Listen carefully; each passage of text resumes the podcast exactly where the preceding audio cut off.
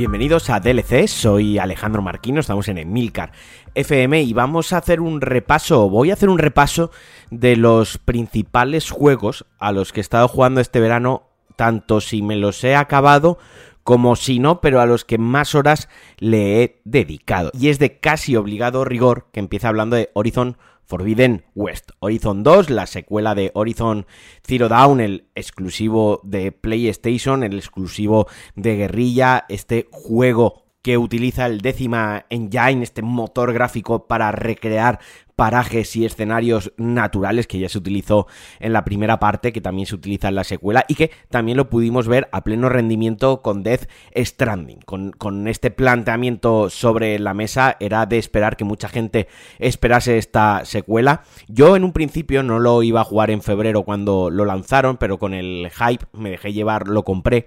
Empecé el juego y lo abandoné. Lo abandoné principalmente por dos motivos. El, primero es que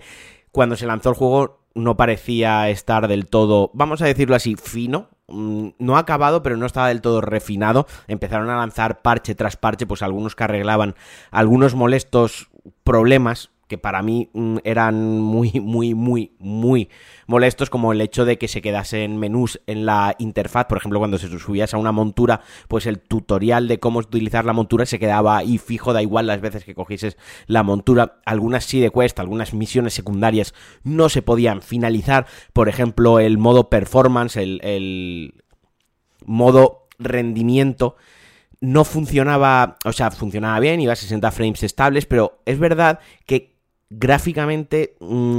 se veía un poquitín regular, vamos a expresarlo así, porque yo tampoco lo sé expresar con mejores palabras, no... Digamos que no se veía del todo nítido, obviamente no se iba a ver como, como a 4K y a 30 frames, pero había algo raro, tanto es así que luego en unos posteriores parches lo mejoraron y el juego obviamente ganaba muchísimo en modo rendimiento. Entonces, eso sumado a que yo con la primera parte me costó bastante conectar, no sé por qué exactamente, con esta segunda parte me costó todavía un poquito más. Dicho esto, al final este verano dije, mira, me pongo con el Horizon, esto hay que acabarlo, a ver, en verdad es un juegazo, esto es un triple A del carajo, esto se ve espectacular, realmente hay mucho mimo y hay mucho trabajo detrás del juego, disparar con el arco, moverte por el escenario es muy satisfactorio, entonces supe reconocer cuáles eran mis pequeños problemas con el juego, dejarlos a un lado, ignorarlos un poco y centrarme en lo que me hacía disfrutar el juego e ir a ir a pincho con ello. Es decir, las secundarias pues las dejé un poco más de lado y el combate cuerpo a cuerpo del que luego hablaré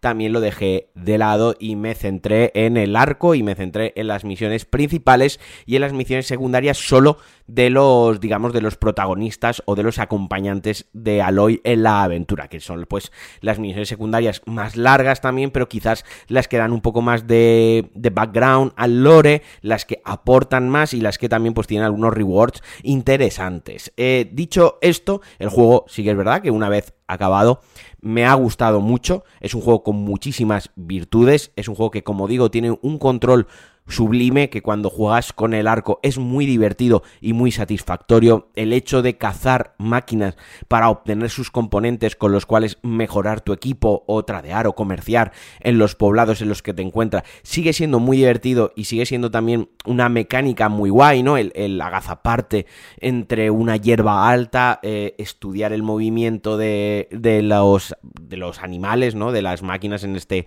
en este caso y estudiarlas con el foco, ver qué pieza es la que quieres extraer, ver que de las flechas que tienes de los arcos, cuál es el equipamiento que mejor te puede venir, para, que también te puedes lanzar como un pollo sin cabeza, que yo lo he hecho y tirarte ahí en medio entre las máquinas y a ver qué es lo que pasa. Lo que pasa es que es un juego que ahora también quiero comentarlo, ciertamente exigente, algo difícil. Entonces me gustaba mucho el rollito este porque luego algunas de las máquinas más grandes, también más temibles, más peligrosas, pero que dan componentes muy concretos para mejorar ya el equipamiento legendario, para el equipamiento épico en sus últimas fases de, de, mejora, pues a lo mejor solo hay dos máquinas de esas en todo el mapa y suelen estar acompañadas alrededor de otras máquinas pequeñas. Por lo mismo, planear la estrategia de, bueno, voy a lanzar unos cables de estos en el suelo y tender una trampa, voy a intentar con sigilo abatir estas tres primeras máquinas y luego me quedo con la, con la grande, todo eso sigue siendo muy, muy satisfactorio y me parece la clave y lo más divertido de, del juego. Si no fuese por eso, si no fuese por eso, probablemente no me hubiese perdido en el, en el mapa. Un mapa que, como decía al principio, utiliza el Decima Engine para recrear esta costa oeste de los Estados Unidos, este Forbidden West, y que da muy buenos resultados, que es muy llamativo, que nos regala estampas preciosistas. Si os gusta jugar como a mí con el modo foto, pues el mapa es un auténtico regalo porque se pueden hacer barbaridades. El modo foto pues es muy profundo lleno de lleno de posibilidades, nada nada extraordinario ni reseñar en 2022, que los modos fotos pues ya suelen ser bastante completos. Creo que a día de hoy cualquier juego ya digno que se precie a sí mismo tiene que traer un modo foto, primero porque a mucha gente le gusta jugar con el modo foto mí el primero. Segundo, porque es algo que ayuda mucho a vender tu juego. Luego en redes sociales, en prensa especializada, en canales de YouTube y demás, queda muy guay cuando se comparten fotos y estampas increíbles del juego dices, no, esto se ha hecho con el modo foto jugando. Entonces creo que es más que a día de hoy se tiene que castigar el juego que no traiga un buen modo foto que el que lo traiga un modo foto completo. Pero bueno, me estoy desviando un poco lo que quiero decir, que el, mapa es precioso,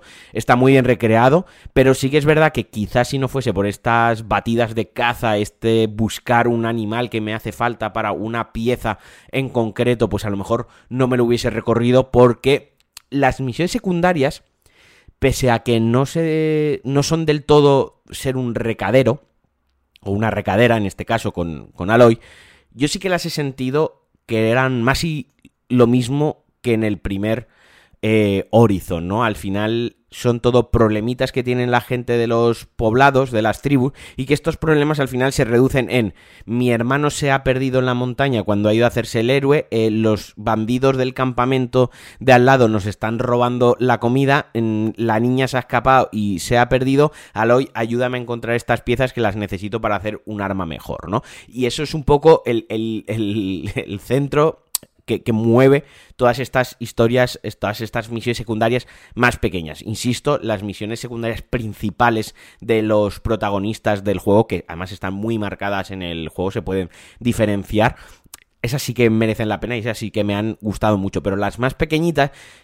no sé, al principio las intenté hacer todas por el eso de, de principalmente porque te, empujan y te invitan a ver zonas del mapa que, que, luego se corroboró lo que yo pensaba, que si no haces la misión secundaria directamente ni visitas esas zonas del mapa, el juego no te lleva de, de, ninguna, de ninguna manera, pero en sí lo que son las mecánicas y en sí cuál es el sino y el objetivo de la misión, pues al final se me hacían bastante repetitivas. Dicho esto, una cosa que sí que me ha gustado mucho y que yo cada vez valoro más en este tipo de juegos de, de mundo abierto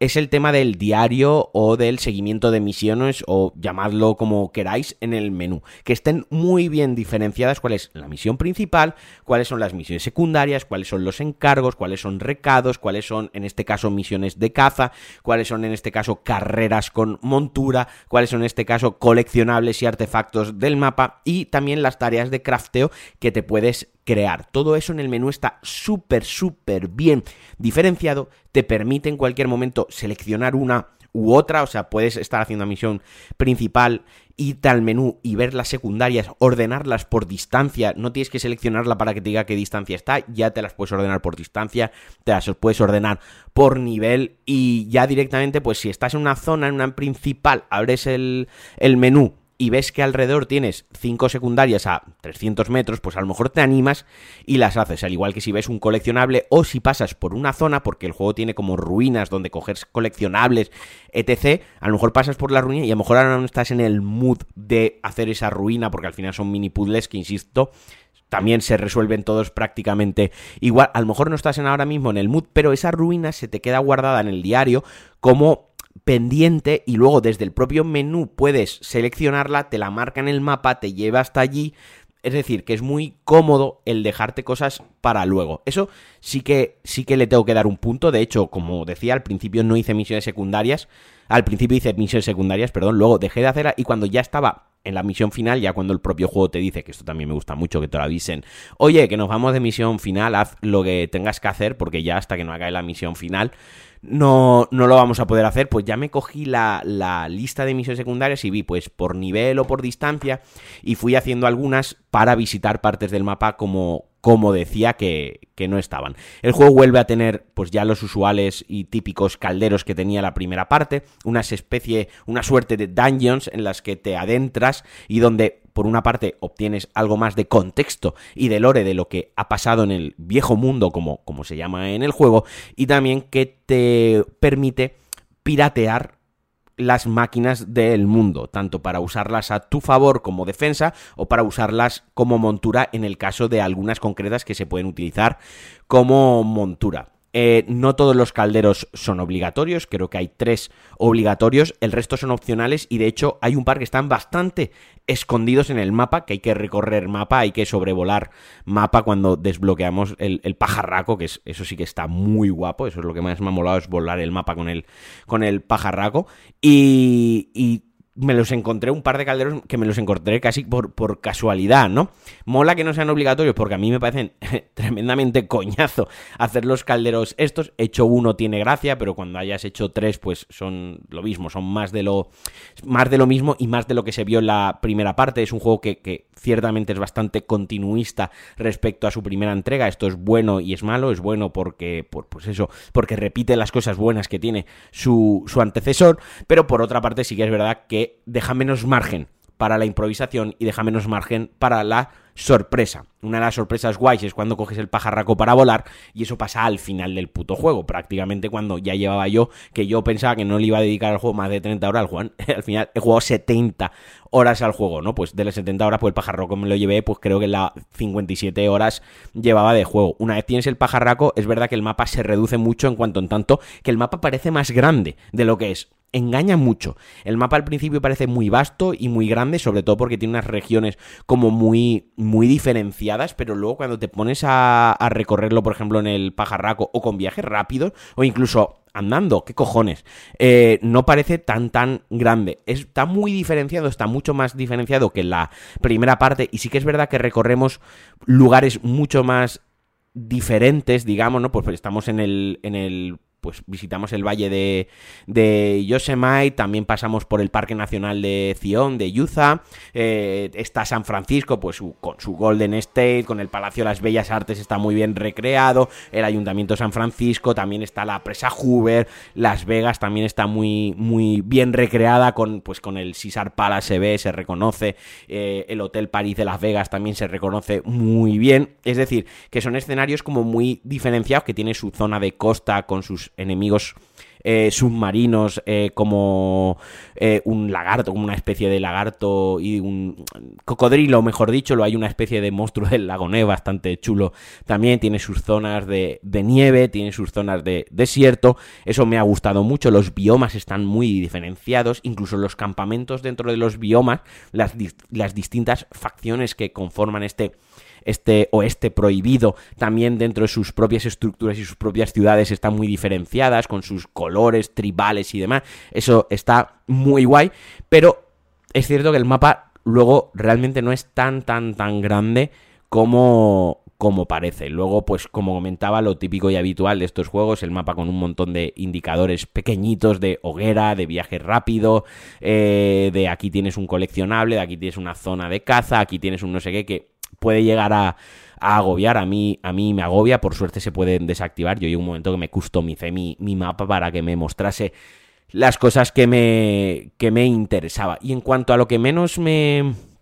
menos me ha gustado, menos me ha gustado, pues tengo que comentar que el combate cuerpo a cuerpo sigue siendo ciertamente nefasto. Me mejoré a tope el árbol de habilidades del cuerpo a cuerpo, a ver si lo hacía algo más útil, pero sigue siendo caótico. La principal causa de que sea caótico es que no hay un sistema de bloqueo, un sistema de fijado de enemigos. Esto es normal, con, con, la naturaleza del gameplay del juego, porque al final es un juego donde lo importante no es el cuerpo a cuerpo, lo importante es el, el digamos, el combate a distancia, el arco. Entonces, obviamente, el arco que tiene una puntería y está muy bien afinado para que sea muy satisfactorio, está muy refinada, muy trabajada esa mecánica, de hecho también os invito que a quien lo juegue en PlayStation 5 utilice el DualSense, utilice el sensor de movimiento para apuntar porque lo convierte todavía en algo mucho más preciso que los sticks y está muy bien implementado tanto es así que si tú lo que haces a un enemigo, directamente le tirarías flechas sin más y no apuntarías, ¿no? Eh, porque el botón de apuntar a la vez es el botón que utilizas para poder tensar el arco, soltar la flecha y disparar. Quiero decir, si lo bloqueas, ¿con cuál tensas y dispara. Bueno, sería un poco más complejo, se podría hacer todo con un mismo, con dos botones, pero entiendo el por qué no hay un, un locker, porque no puedes fijar un objetivo, pero de la misma manera, si no fijas un objetivo, el combate a cuerpo a cuerpo se hace tremendamente caótico y se hace muy confuso para el jugador, porque si tú le das simplemente al botón de atacar, Aloy ataca al enemigo que tiene más cerca. Sí que es cierto que si con el stick izquierdo apuntas en dirección del enemigo, ese es al que golpeas. Cuando solo hay un enemigo, sí que es verdad que el combate cuerpo a cuerpo es bastante útil, incluso por momentos me atrevería a decir qué divertido. Pero en el momento que se juntan tres enemigos no humanos, que son máquinas que a lo mejor pues son zancadores o son como una especie de canguros que saltan mucho, que arremeten desde cierta distancia de una manera muy rápida y que se acercan, tienen un zoneo muy bien trabajado, ¿no? Se acercan, te hacen un ataque de zona y se alejan, ¿no? En ese momento, cuando tienes tres de esos saltando a la vez, tú esquivándolos y demás, el combate cuerpo a cuerpo se vuelve totalmente inútil porque estás intentando atacar a uno,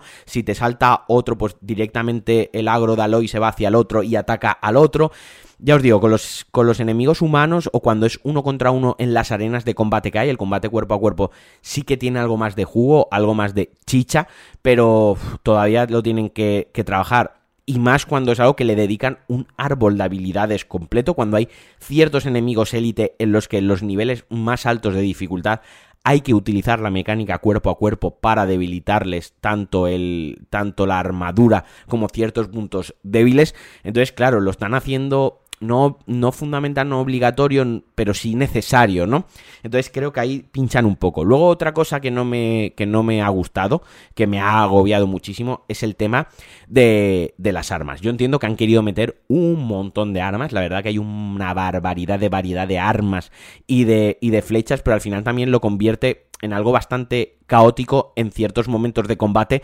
como muy frenéticos, ¿no? Hay combates súper intensos, súper divertidos, que te meten de pleno dentro del juego y para mí rompe un poquitín esa experiencia y me expulsaba un poco del juego el tema de de las armas y lo desarrollo un poquito más. Por ejemplo, pues eh, tenemos un arco, lo voy a simplificar, voy a, voy a exagerarlo un poco y ejemplarizarlo como,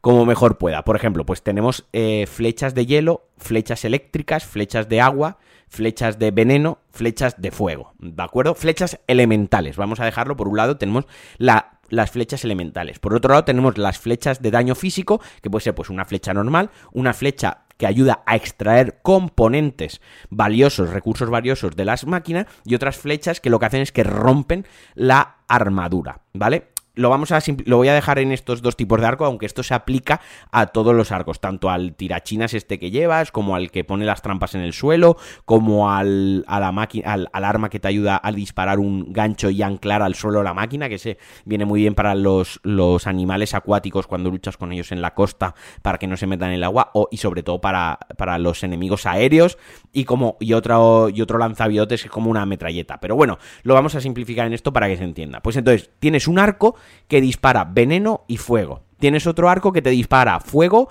y daño de extracción. Tienes otro que te dispara fuego y eléctrico. Y otro que te dispara daño físico y daño perforante de armadura. Y luego tienes otro arco que te dispara veneno, perforante de armadura y de extracción. O sea, totalmente random las combinaciones de, de flechas que lanza el arma. Entonces, y además dentro de la del veneno, pues esta que te lanza y te hace más daño de veneno, resulta que hace menos daño de fuego y el arco tira fuego y veneno. Si quieres hacer más daño con fuego, te tienes que equipar otro arco que tira eh, fuego y tira físico. Pero el físico de ese arco de fuego quita poco. Entonces, al final, si te vas a enfrentar a un enemigo que, que es vulnerable al daño de veneno y de fuego, y además le quieres extraer una pieza, necesitas usar cuatro slots de arma, que los slots son limitados, en cuatro tipos de arco que tiran la misma munición, los cuatro tipos de arco, o prácticamente la misma munición, para ir combinándolos porque este quita más que el otro. Honestamente, me parece un desacierto total. Yo hubiese preferido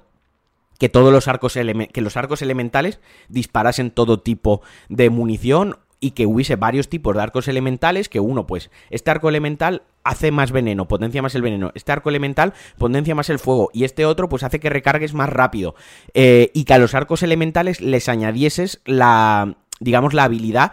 o fueses desbloqueando el tipo de munición que utiliza, pues que al final, al principio del arco elemental usase lo más básico, fuego y, no sé, pues fuego, que luego pues le pusieses un upgrade, una mejora que además tirase veneno, otra mejora que tirase ya luego electricidad y luego pues los slots para bobinas, para mejoras que tienen, para mm, componentes de mejora pasivos, pues que ya le fueses poniendo, pero que tuvieses tu arco elemental o tus arcos elementales, ¿no? Pero que todos los arcos elementales te se sirviesen para todas las municiones elementales. Eso hubiese simplificado bastante el tema y sobre todo no hubiese hecho que yo hay armas que directamente me las han dado, ahí se han quedado olvidadas y no las he utilizado absolutamente para, para nada. Creo que ese es uno de los puntos débiles junto al, al, combate del juego. Y por último, el punto más flojo o de los más flojos que yo le he encontrado al juego, que menos me ha motivado, eh, no es del todo un punto malo, es el tema de la historia. La historia está muy bien, una historia de ciencia ficción posapocalíptica chulísima, pero sí que es verdad que versus o en, deferencia en la primera parte, pierde mucho impacto. La primera parte era mucho más interesante. La primera parte nos planteaban un mundo posapocalíptico en el que estaba dominado por unas máquinas híbridos entre animales y dinosaurios y no entendíamos cómo el mundo había llegado a ese punto, a, esa crisis, ¿no? Porque además el mundo se estaba destruyendo, la biosfera se estaba destruyendo y teníamos que salvar el mundo. Entonces, por una parte teníamos el arco narrativo de Aloy salvando el mundo el arco narrativo de Aloy relacionándose con las otras tribus, lo que nos daba un contexto del el mundo en el que sucedía esta historia, y por otro lado teníamos el misterio, el thriller, el suspense de qué cojones ha pasado aquí, qué hemos hecho los humanos para llegar a este punto. En esta segunda entrega ya sabemos qué hemos hecho los humanos, entonces es verdad que la historia no aporta nada nuevo, sino se dedica a ampliar lo visto en la primera parte. Eso hace que pierda un factor sorpresa, pierda un factor de interés y de misterio por querer saber qué, qué está pasando. Sí que es verdad que tiene pues algún girito medio interesante, pero creo que, y coincido con gente con, con la que lo he hablado, que a nivel de, de interés y a nivel de originalidad, la historia de esta segunda entrega está un poco por debajo que el de la entrega anterior. Dicho esto, a ver cómo evoluciona, porque va a haber una tercera entrega. El juego tiene un final totalmente abierto. También vamos a ver el, DLC que acompaña al juego dentro de unos meses, porque la primera parte tuvo un muy buen DLC, así que eh, cabe esperar que con lo bien que ha vendido este juego también tenga un DLC que ya prácticamente lo tendrán casi acabado, estará en desarrollo, acabando el desarrollo y a ver en qué evoluciona la saga. En términos generales, el juego no me parece de 10. Honestamente, tampoco me parece un juego de 9, como se puntúa en muchos medios, aunque sabéis que no me gusta hablar de, de puntuaciones numéricas.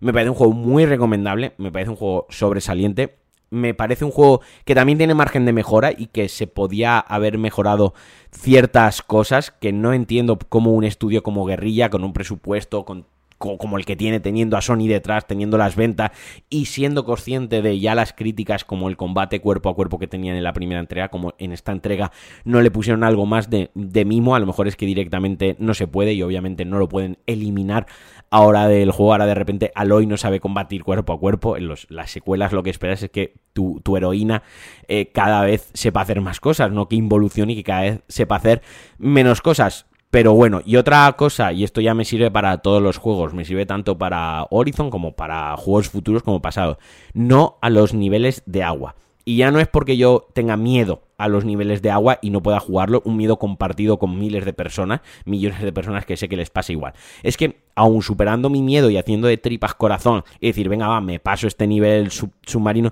los niveles submarinos son aburridos. Lo llevan siendo desde el Super Mario. Son un auténtico coñazo, porque casi siempre los niveles submarinos te limitan las acciones de tu personaje, lógicamente porque estás bajo el agua, y casi siempre todo se basa y todo se reduce a impulsarte nadando,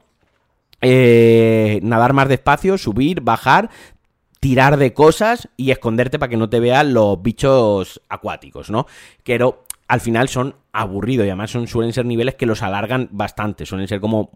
laberintos acuáticos y son bastante coñazo. Ah, por cierto, me lo dejaba en el tintero, ahora estaba repasando así las notas de, de arriba abajo. Otra cosita, ahora que he dicho lo de los puzzles, es el tema de, o sea, del gancho que han introducido en este juego, un gancho que está guay para la verticalidad y para el combate, pero que además lo han querido aprovechar pues para algunos puzzles muy aburridos y muy sosainas, que se sienten muy del 2016, 2014, incluso 2013. Y luego el juego tiene un cacao, tiene una ensalada de controles que es muy incómodo, porque para sacar el gancho tienes que pulsar L2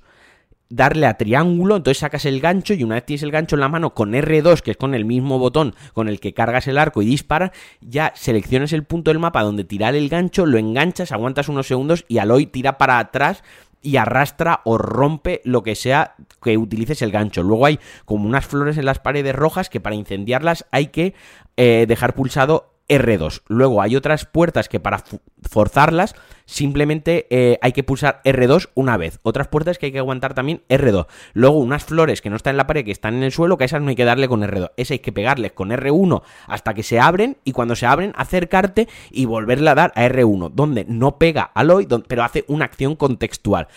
demasiados controles, una ensalada, un batiburrillo de controles que lo que hacen es que en el momento que el juego lo aparcas 15 días, te olvidas. Un buen control, un buen diseño de los controles, un buen diseño de videojuego en, general, pero este, esto me sirve para en general, pero sobre todo también me sirve para hablar de los controles. Un buen diseño de controles son aquellos que una vez has jugado al juego y los has interiorizado y te los has aprendido y te has familiarizado con ellos y te sientes a gusto, pueden pasar 10 años que cuando vuelves a coger el juego, a los 5 minutos te acuerdas de todo. Y no quiero ser el Turras de Front Software, no quiero ser el Turras de Bloodborne, no quiero ser el Turras de Dark Souls, pero es verdad que los Dark Souls tienen unos controles que tú lo coges el juego cinco años después y tú sabes que el cuadrado es para curarte, que con el círculo ruedas, que con el R1 pegas flojo, con el R2 pegas fuerte, con el L1 pues te cubres, con el R2, L2 haces parry y si no haces parry pues disparas el arma, el cañón, el trabuco o lo que sea, pero vaya, con las diferentes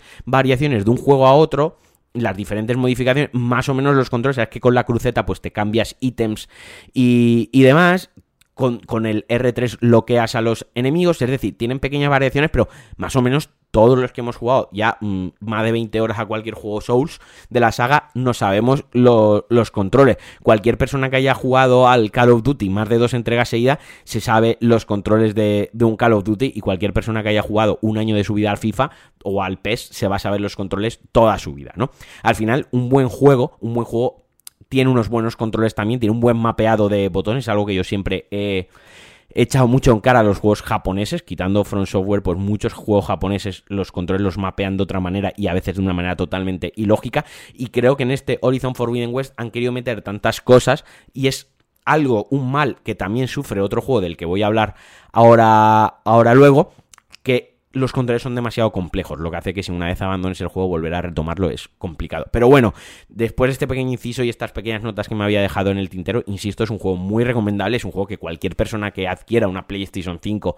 yo le diría, juégalo juégalo, porque sí que es verdad que aunque intergeneracional luce muy bien y aprovecha muy bien y le saca partido a la PlayStation 5, jugarlo a 60 frames, unos tiempos de carga casi inexistente, una distancia de dibujado chulísima, eh, sin apenas clipping y, y demás, o sea, es un auténtico gustazo. Yo tengo mis diferencias con el juego, pero creo que es algo más personal, es algo más ya de gusto propio que, en sí del propio juego. Creo que la mayoría de la gente lo disfrutaría muchísimo más de lo que lo he disfrutado yo, aun siendo que yo lo he disfrutado mucho. Así que este Horizon Forbidden West, que a mí me ha costado medio añito pasármelo, muy recomendable y de verdad, dadle mucho cariño. El siguiente juego al que estuve jugando, no mucho, porque una de las cosas que más me gustó de este título es su, duración, fue Shadow Warrior 3, eh, un shooter super gamberro eh, desarrollado por Flying Wild Hog, que es una desarrolladora semi-indie, yo ya no la catalogaría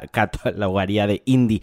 a día de hoy. De hecho, este año tienen otro, otro lanzamiento, Evil West, que saldrá en noviembre y que tiene siempre, está bajo el amparo, está bajo el paraguas siempre de, Volver Digital. Por eso os digo que lo de indie, pues bueno, sí que es un estudio que no hace triple A, hace juegos A o doble A ahí bordando esa línea. Juegos muy divertidos, pero en esencia simplones, que es al final lo que es este Shadow Warrior 3, es un shooter, un shooter muy gamberro, una fiesta de gore, una película de comedia de serie B, un shooter de los que a mí me gusta muy old school, de los que no tiene botón de apuntado, solo tiene botón de disparo y que además puedes combinar toda esta acción a distancia con ataques a melee con una katana y además tiene como unos ataques especiales muy al estilo Doom 2016 que cuando dejas aturdido al enemigo pues puedes hacerle un, un ataque especial con el que pues en este caso siempre les quitas un arma o la habilidad del enemigo, os pongo un ejemplo, hay enemigos que son de, de, hielo, ¿no? Pues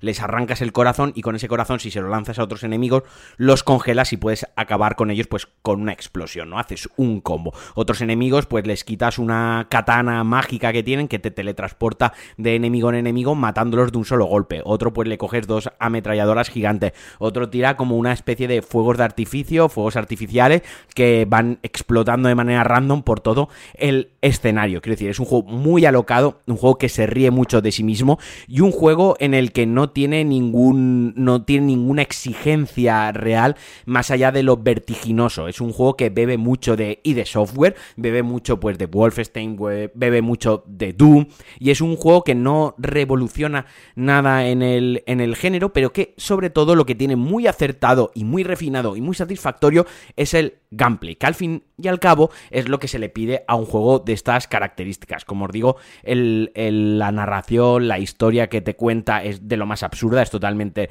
prescindible. Yo no me salté las cinemáticas, porque si me salto las cinemáticas ya el juego directamente dura dos horas. No, el juego duraría un poquillo más, pero bueno, yo dejé las cinemáticas por tener un poco de contexto, pero la historia es totalmente irrelevante y no importa más allá de echarte alguna risa con los gags y chascarrillos que utiliza haciendo constante alusión a la cultura pop contemporánea el protagonista. Luego es muy visual en el aspecto de, que entra muy bien por los ojos, ¿no? Porque los escenarios tienen colores muy vivos, son, está ambientado en, China, entonces pues aprovecha también toda la mitología un poco, eh, montañas con grandes cascadas y, y demás, y sobre todo lo que hay a cascoporro que sobra y que no han escatimado es en gore y ese es en sangre. Los tiroteos son muy frenéticos, la acción se desarrolla en niveles, eso sí,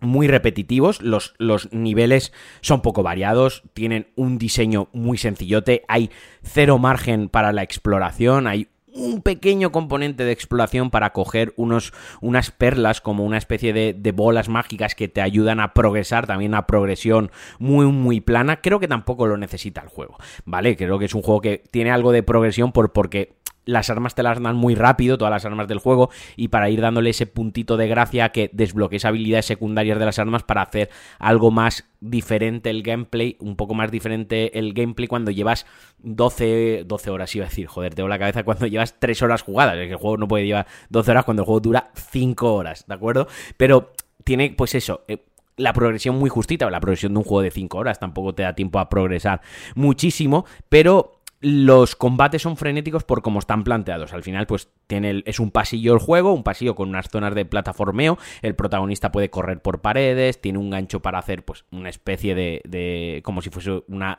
una telaraña de Spider-Man para balancearse y llegarse a puntos más elevados. Y llegas entre zona y zona de pasilleo, plataformeo sencillote, llegas a una arena. Son todo arenas, muy al estilo, insisto, Doom 2016 y Doom Eterna. Es una arena con algo de verticalidad. Algunas zonas tienen componentes del, del, escenario, pues como pincho, o a lo mejor una trituradora, o algunos elementos trampa que puedes dispararles para que se activen. Tienen barriles y tienes que ir jugando con esa verticalidad que, insisto, a veces es mucha, a veces es bastante llamativa y da mucho juego. Vez el escenario, la arena, es más plana. Hay algunas zonas por las que puedes correr por la pared porque están caes al vacío, ¿no? Entonces puedes aprovechar para hacer una carrera por la pared, que por ahí los enemigos no te pueden perseguir, e ir rodeándolos. Te tienes que mover constantemente, porque en el momento que te quedes quieto, automáticamente mueres. Y como digo, es un juego en el que no hay que apuntar, es simplemente ir manteniendo R2 para ir disparando a todo lo que se pone en el centro de la pantalla y que tampoco importa mucho, salvo dos o tres cositas muy, muy concretas y, que no muchos jugadores no repararán en ello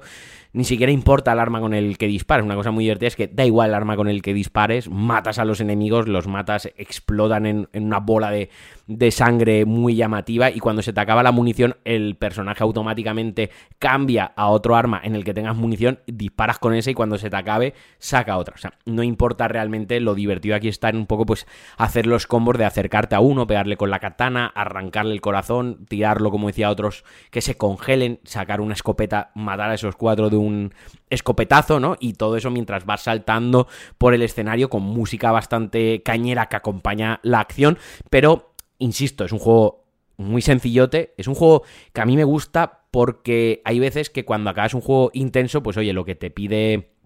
te pide el cuerpo es jugar algo sencillote. Yo lo jugué en cuanto acabé Elden Ring y decía, joder, es que ahora no quiero otra cosa súper intensa de 150 horas, pues ahora no quiero un juego de 5 horas en el que directamente si me escribe un colega al móvil, pues pueda mirar el móvil sin ni siquiera pausar la partida, ¿sabes? Me tengo que levantar la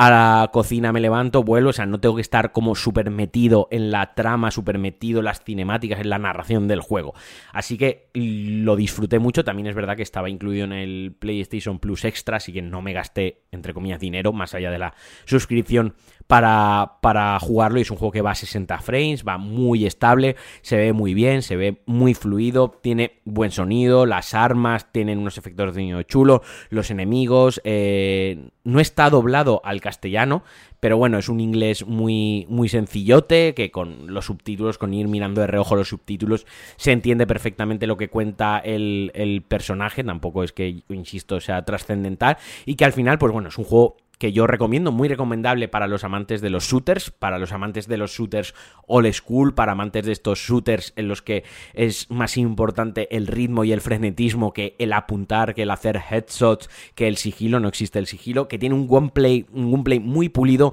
muy satisfactorio, que funciona muy muy bien, que transmite muy bien la vibra de lo que está pasando, con muchísimo gore, si os mola lo desenfrenado, os mola lo macarra, eh, os lo vais a pasar bien, pero que tiene Cierto es, tiene una exploración muy limitada, tiene una progresión del personaje también muy limitada, muy poco profunda y que por suerte dura poco porque si no el juego se puede hacer algo repetitivo. Ya os digo, yo en nivel normal me lo pasé en 5 horas, contadas 5 horas, incluyendo las la cinemáticas. Si os gusta un poquitín más los retros, los retos, os lo podéis poner en difícil y a lo mejor lo alargáis un poquito más. O si os habéis dejado alguna bolita de estas, algún coleccionable de mejora de progresión, pues le podéis dar un reinicio al nivel o le podéis jugar otra vez. Pero vaya, esto es un juego para, para empezarlo, para acabarlo, muy continuista en cuanto a las dos entregas anteriores. Y lo que sobre todo hizo que tuviese muchas ganas es de, que llegase Evil West a final de año del, del estudio, porque ya le tenía el ojo echado y esto confirmó que va a ser un gran, un gran juego y que seguramente a mí me divierta muchísimo. Ya sabéis, Shadow Warrior 3...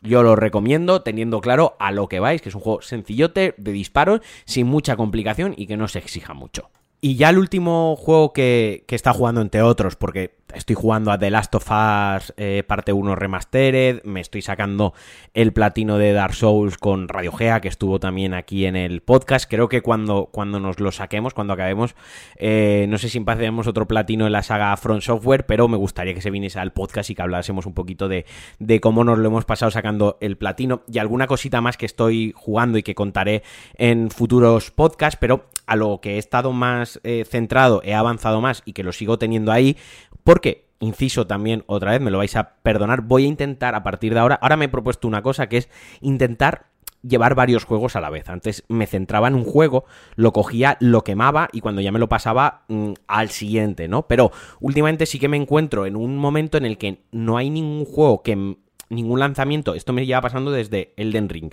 ningún lanzamiento me, me atrapa y me engancha para que solo juegue ese juego exclusivamente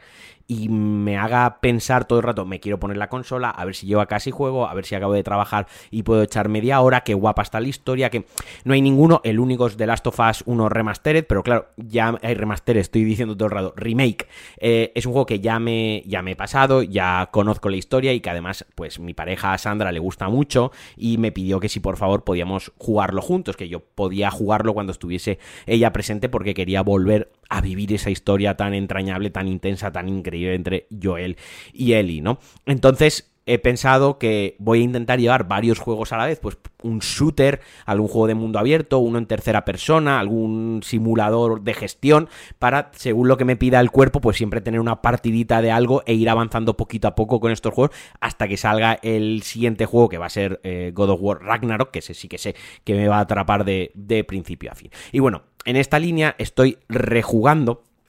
porque lo jugué en su día cuando salió, aunque no me lo, no me lo acabé y ahora he recordado por qué, esta vez sí que me lo, me lo quiero acabar hasta el final, no casi hasta el final, que es Metro Exodus, la secuela de Metro 2033 y de Metro Last Light, que son unas de mis secuelas de shooters favoritas de la pasada generación. Para quien no lo sepa, Metro viene de... están basadas en unas novelas de una persona al cual voy a nombrar mal, voy a pronunciar mal su nombre, es eh, Dmitry Glugovsky, creo que se llama, un escritor eh, ruso, pues que sacó, pues eso, Metro 2033, posteriormente 2034 y Metro 2035. Son unas novelas posapocalípticas en las que, básicamente, ya a grandes rasgos, que insisto, os recomiendo que, os las leáis porque a mí me, encantaron. Son un poco densas, pero molan, ¿no? Que básicamente, pues, el mundo se ha ido al pedo por culpa de una guerra nuclear y la gente ahora vive en el metro de. en el metro de Moscú, siendo cada estación de metro de las grandes, de las importantes que tiene Moscú, pues como ahora sería una, un pueblo, una facción, como digamos, aglomeraciones y organizaciones de gente, pues con su propia política, pues ahí hay un bando fascista que está cobrando fuerza. Hay un bando que en el juego pues lo llaman los rojos, que también quieren hacerse con el, con el poder de una manera autoritaria. Y entre medias pues está un poco, entre comillas, el gobierno y luego hay comerciantes y demás, ¿no? Bueno, pues en todo esto se basa, se basa la saga también de videojuegos de, de Metro, desarrollada por 4A Games, un estudio ucraniano que trabajan muy duro, sobre todo en que los, en todos sus juegos, cuando se lanzan, gráficamente y técnicamente marcan también un punto, un antes y un después, ¿no? Cuando se lanzó el primer metro la verdad es que fue la hostia. Eh, no estábamos acostumbrados a ver un juego así ni siquiera en consola, ¿no? Que, jugase también con las luces, con la sombra, con la atmósfera. Tiene una atmósfera increíble. Luego salió Last Light, que llevaba eso un punto más allá y jugaba todavía más con la iluminación. A estar en el metro, pues es muy necesaria la linterna. Se te quedaba sin pilas. Te tenías que poner una máscara antigas que te la tenías que ir limpiando porque el vaho o las gotas de lluvia o la humedad te la empañaban y eso afectaba la jugabilidad. Y tenías que luchar contra enemigos humanos, ya fuese con, con sigilo o a saco, y luego con mutaciones y bichos que pues daban canguelito en ciertos momentos. Pues con todo esto se lanzó Metro Exodus hace un par de... 2019, creo que fue a principios de 2019, eh, de los primeros juegos que ya aprovechaban de pleno la tecnología del ray tracing, además tiene un ray tracing súper exigente. Yo lo he estado, lo estoy jugando en PlayStation 5, en una versión que sacaron luego para, para mm, PlayStation 5 y Series Box XS, que trae pues todas las mejoras, todos los parches y además pues un parche que el juego va a 60 frames, que tiene ray tracing, tiene resolución adaptativa. No tiene un modo, este juego no tiene modo rendimiento o modo, o modo resolución. Este juego solo, solo se juega en, en, un modo y paralelamente estos días pues también lo puse en el PC para hacer una comparación y sí que es verdad que en el PC, pese a que yo tengo un buen ordenador, no tengo ya un tope de gama, pero tengo un buen ordenador, era muy exigente y hacerlo ir a 60 frames era complicado. Así que en consola tiene un gran trabajo de optimización, de verdad que se han pegado un curre enorme. Es un juego que tenéis también en el Game, en el Game Pass, iba en el PlayStation PlayStation Plus Extra. Es un juego que estuvo el año pasado en el, en el Game Pass. Supongo que en algún momento retornará al Game Pass, porque es un juego que además es barato de comprar nuevo. Creo que por 20 euros está la edición con todos los DLCs, la, la, edición mejorada para nueva generación de consola en físico. O sea, no es un juego excesivamente caro, es un juego que siempre está de oferta en todas las plataformas digitales en PC también. ¿Qué, ¿Cuál es la gran novedad de este Metro Exodus respecto a sus anteriores, a sus predecesores? Es que plantea un mundo no abierto, un mundo semiabierto. Y me voy a me voy a explicar un poco. Eh, los dos metros anteriores eran juegos narrativos con un gran peso que se notaba la influencia de las novelas, se notaba también esa forma de narrar heredada de, la novela y que eran pues básicamente un pasillo, ¿no? Eran como una, no una película porque tenían bastante jugabilidad y como digo pues los niveles te daban opción a, jugar en sigilo o a la acción más directa, pero sí que es cierto que tenía un punto A, un, punto B y eh, te narraba la, la historia del punto A al punto B. En este caso se ha optado por un modelo o por un diseño, mejor dicho, híbrido. El juego tiene secciones pasilleras, secciones que son encorsetadas, que son cerradas, niveles cerrados, que pues suelen ser el metro, o suelen ser un búnker, o suelen ser unas instalaciones. Luego pasa a una zona semiabierta, que aquí es donde juega con el mundo abierto, pero no mucho. Quiero decir, es una zona abierta donde tú tienes un objetivo principal marcado en una carpeta. Aquí no hay señales, aquí no hay flechas, aquí no hay un HUD invasivo. La verdad que el juego, eso me gusta bastante. La inmersión es bastante grande porque tienes que ir sacando la carpeta, te tienes que ir orientando con, con la brújula o con los prismáticos con el escenario, con los prismáticos. Aquí no hay una torre donde te subes, sincronizas la torre como un Assassin's Creed o un Far Cry y te muestra todo lo que puedes hacer alrededor. Te tienes que usar los prismáticos en un punto elevado y con los prismáticos cuando detectas un punto en el mapa que es una actividad o un campamento o es unas instalaciones, hay un sonidito y de repente pues lo marcas en, en, la, en la carpeta y como digo pues no puedes ni siquiera seleccionar la misión que quieres hacer para que te lleve y que te muestre esa misión. La brújula siempre muestra la misión principal. Luego hay unas misiones secundarias, unas side quests que son muy emergentes y muy naturales. Insisto, vuelve a lo mismo. Nadie te dice tienes esta misión por hacer, ni hay ningún sitio donde te pone cuáles son las misiones secundarias, más que un pequeño indicativo en el mapa, como un circulito hecho con boli, como dice aquí me han pedido que recupere un osito peluche, aquí me han pedido que recupere una guitarra, aquí me han dicho que hay una mejora para mi arma pero ya está, no hay nada más. Entonces llegas a estas zonas, que son tres, insisto, son tres biomas claramente también diferenciados. El primero es las afueras de Moscú, pues imaginaos todo eh, lagos helados, nieve, todo hecho mierda. El segundo bioma es una zona más frondosa, más boscosa, más húmeda y el tercer bioma es un desierto. En estas zonas, como digo, son semiabiertas, tenemos algunos vehículos para movernos, no existe el viaje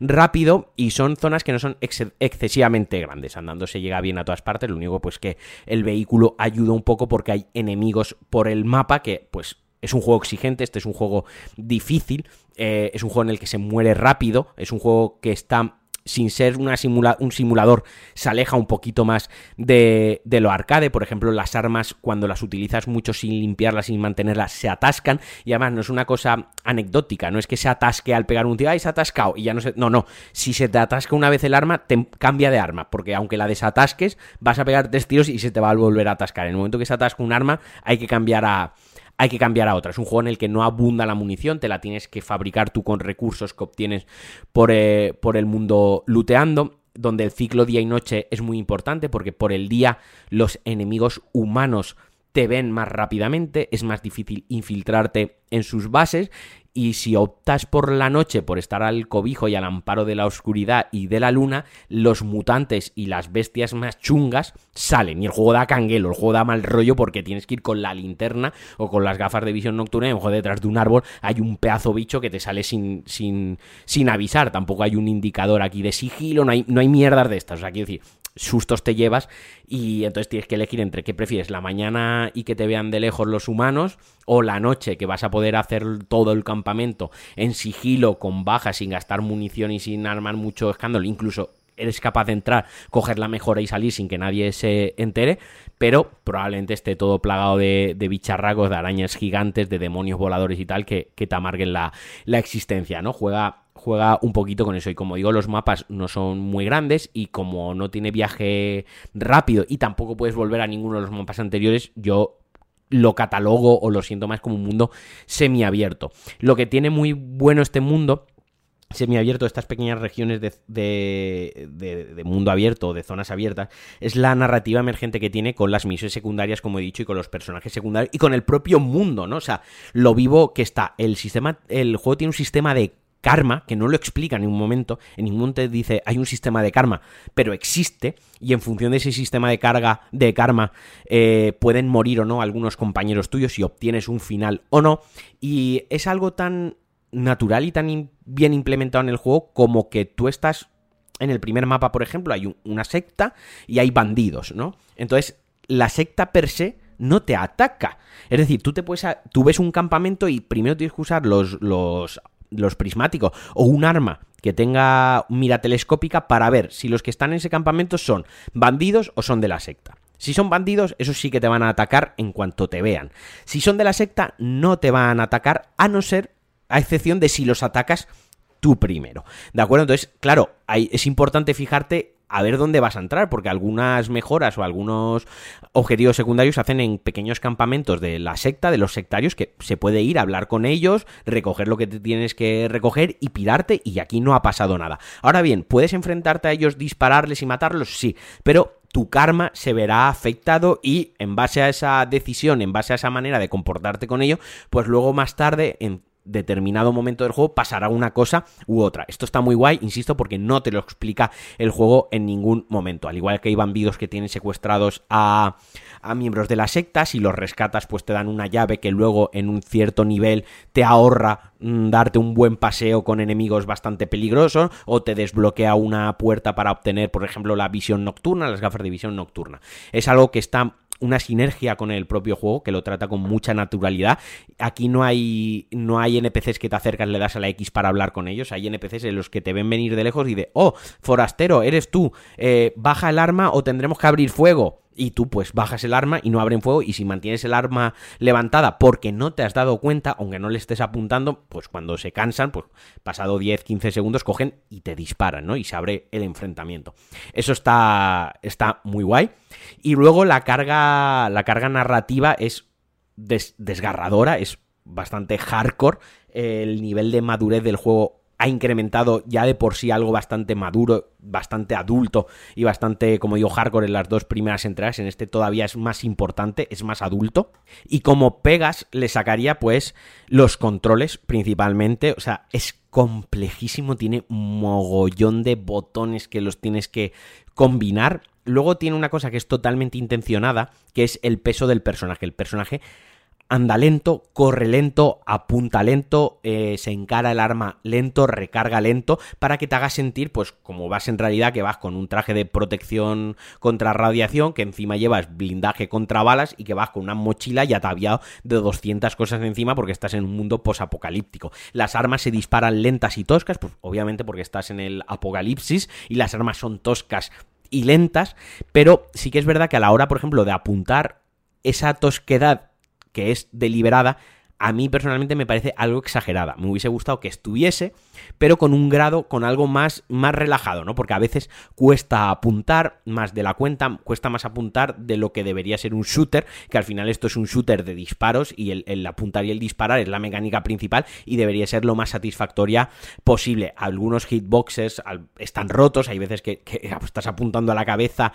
y dispara y no le das en la cabeza y no es porque no has calculado bien la bala, no, a lo mejor la bala se va tres metros a la derecha y lo has visto y esto está roto, no, Eso, esto no, no, no está no está bien. Y sí que es verdad, pues que en, pese a que el trabajo de optimización es brutal en consola, de vez en cuando tiene alguna caída de frames. No es algo que rompa la experiencia, no es algo que moleste, no es algo que arruine el juego, pero bueno, es algo que, se debe nombrar. Pero insisto, creo que no es un juego para todo el mundo, precisamente por la lentitud y la pesadez y la tosquedad de, del gameplay. Me ha recordado un poquito, salvando las distancias, a ese delay intencionado que tiene Red Dead Redemption 2 en los controles, esa pesadez al subirte al caballo, al bajarte, al recargar, al cubrirte, que va todo como a su propio ritmo, ¿no? Pues en este caso trasladado a la primera persona. Cuando le das a recargar, no recarga rápido, de hecho se toma su tiempo y si mientras estás recargando te disparan o te ataca una bestia, la recarga se interrumpe. Es decir, que tienes que volver a, la animación que a lo mejor dura 7 segundos. Si en el segundo 6 te cortan la animación,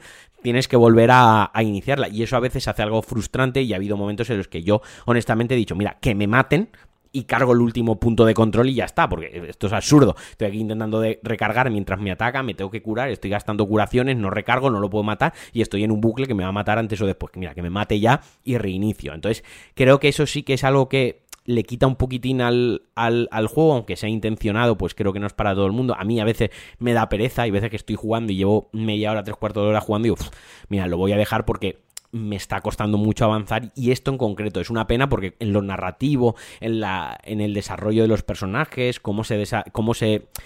cómo se relacionan contigo los personajes, cómo se relacionan entre ellos, cómo está hecho todo el mundo, cómo está recreado, es algo que atrapa y está muy guay si te mola la ambientación y te mola las historias post-apocalípticas, pero sí que es cierto que, se hace algo lento en lo, en lo, jugable. Y bueno, ya os digo, lo tenéis en el PlayStation Plus Extra, lo, lo, podéis jugar gratuito ahí, si no en PC está baratísimo, siempre está de ofertas y en el Game Pass antes o después volverá a aparecer. Y bueno, hasta aquí el, DLC de hoy. Espero que os haya gustado. Os he traído tres mini. Bueno, el primer análisis me, me he enrollado un poquito más, el de Forbidden West. Os he traído tres análisis de tres juegos. En el próximo programa os hablaré un poquito más de lo que he seguido jugando. A ver si me consigo acabar el de, el Last of Us Remake para el próximo programa. Ya puedo hacer un análisis completo de pe a pa, jugando un New Game Plus, con todos los desbloqueables que tiene, todos los extras que no traía el original. Y bueno, como siempre, mandar daros un abrazote, un besote muy fuerte y que, como siempre, recordaos que me podéis apoyar en patreon.com barra Alejandro Marquino.